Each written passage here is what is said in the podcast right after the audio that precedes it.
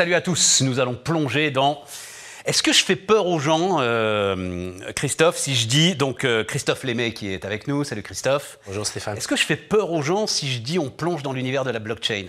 Non, non, non. Est-ce que tu crois qu'ils se barrent tous en courant là, ou au contraire ils disent tiens, il y a peut-être un gars qui va m'aider à comprendre? Bah, J'espère. J'espère en tous les cas que je serai là pour euh, éclaircir ce domaine de blockchain qu'on utilise nous dans le juridique. Ouais. Donc, alors, il faut. Attends, la chemise là.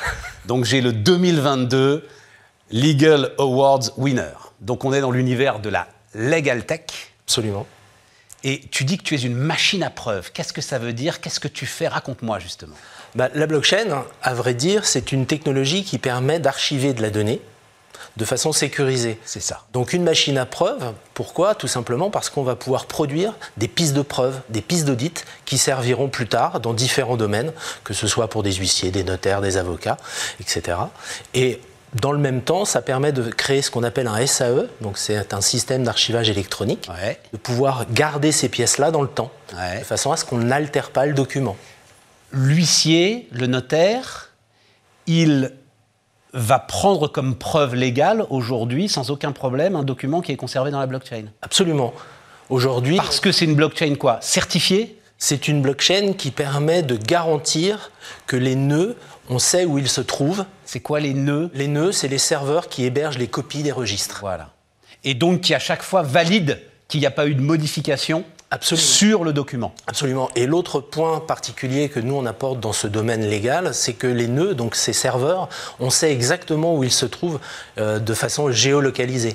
C'est-à-dire qu'on sait qu'ils ne sont pas en Chine, on sait qu'ils ne sont pas dans des pays, dans des territoires qui sont hors de contrôle. Oui, mais quand bien même il le serait, moi ce que j'ai compris de la force de la blockchain, c'est que même si tu avais un de tes nœuds en Chine, tu ne pourrais pas modifier ce qui est dans la blockchain sans que l'ensemble des autres nœuds ne se rendent compte. On est d'accord là-dessus? On est d'accord. On est d'accord, On est d'accord.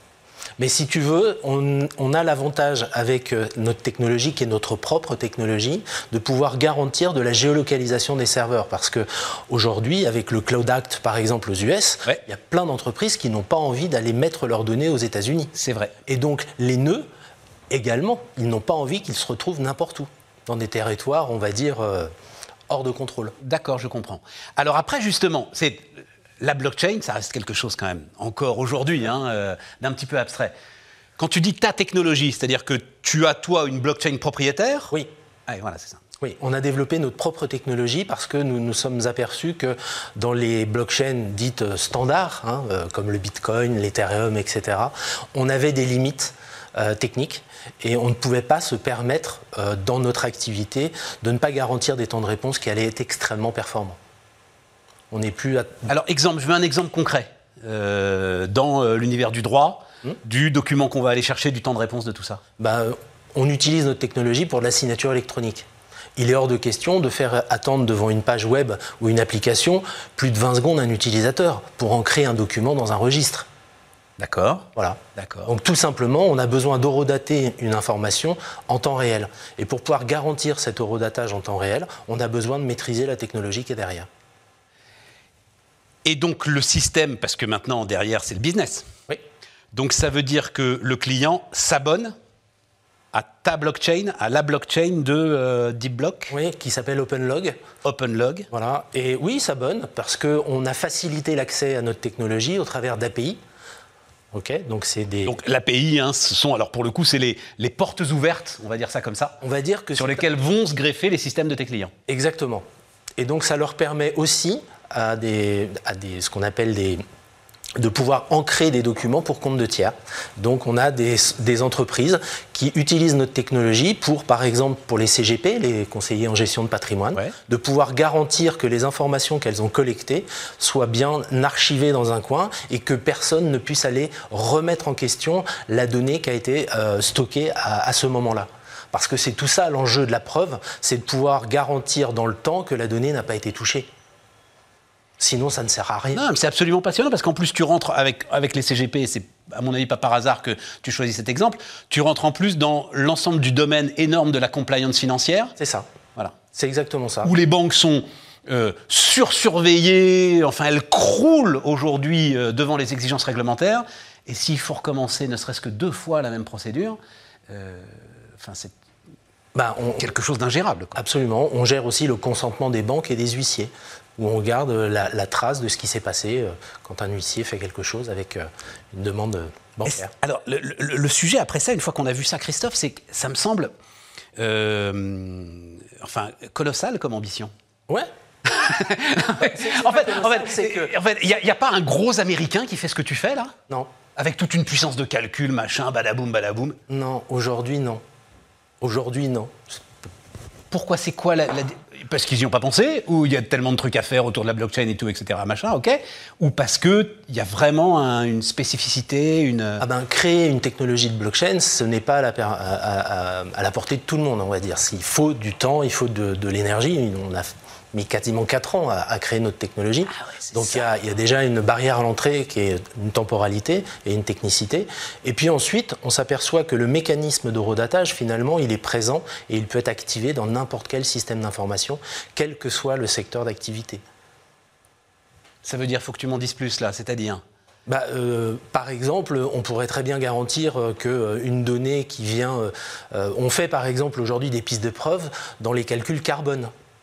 Ah oui, très intéressant ça. Voilà.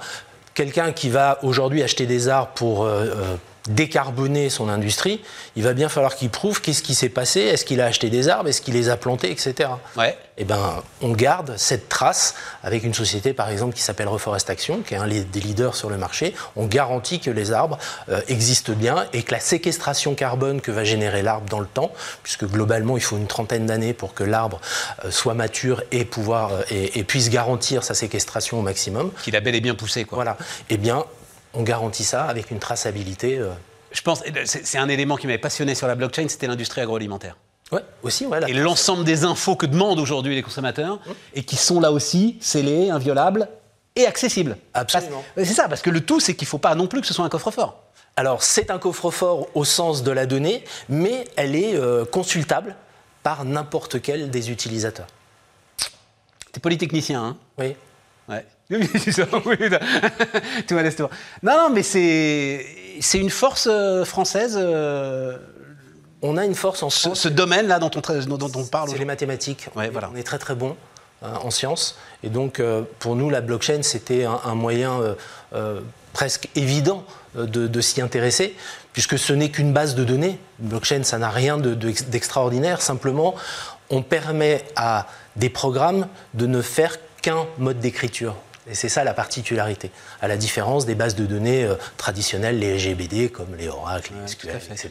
voilà. C'est ça la particularité. Et comment est-ce que tu vois ton, ton développement, pour finir? C'est-à-dire, c'est parce que là, tu enfin, as, une mine d'or, enfin, euh, je l'espère pour toi. Euh, sûr, voilà. Mais ça veut dire s'associer peut-être dans d'autres pays avec d'autres gars qui sont à peu près sur les mêmes pistes que toi, ou au contraire se développer à l'international classiquement en allant chercher des clients et en les hébergeant sur ta technologie Alors, il y a deux, étapes, euh, et je peux t'en parler. La première étape, c'est de consolider notre position en France parce qu'il y a suffisamment de business à faire en France, parce qu'on a développé notre propre technologie de signature électronique également. Et donc ça, c'est un marché qui explose. Depuis le Covid, tout le monde veut faire de la signature électronique.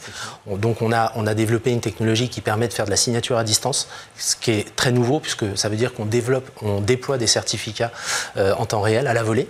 Et puis l'autre point, effectivement, c'est d'aller accrocher des acteurs euh, à l'international qui vont utiliser, pareil, notre machine à preuve dans leur secteur d'activité. Tu parlais de l'agroalimentaire, mais il y, en a, il y en a des tonnes. Ça s'appelle Deep Block. Et on en sait quand même un peu plus sur la blockchain. En tout cas, moi, j'espère vous aussi.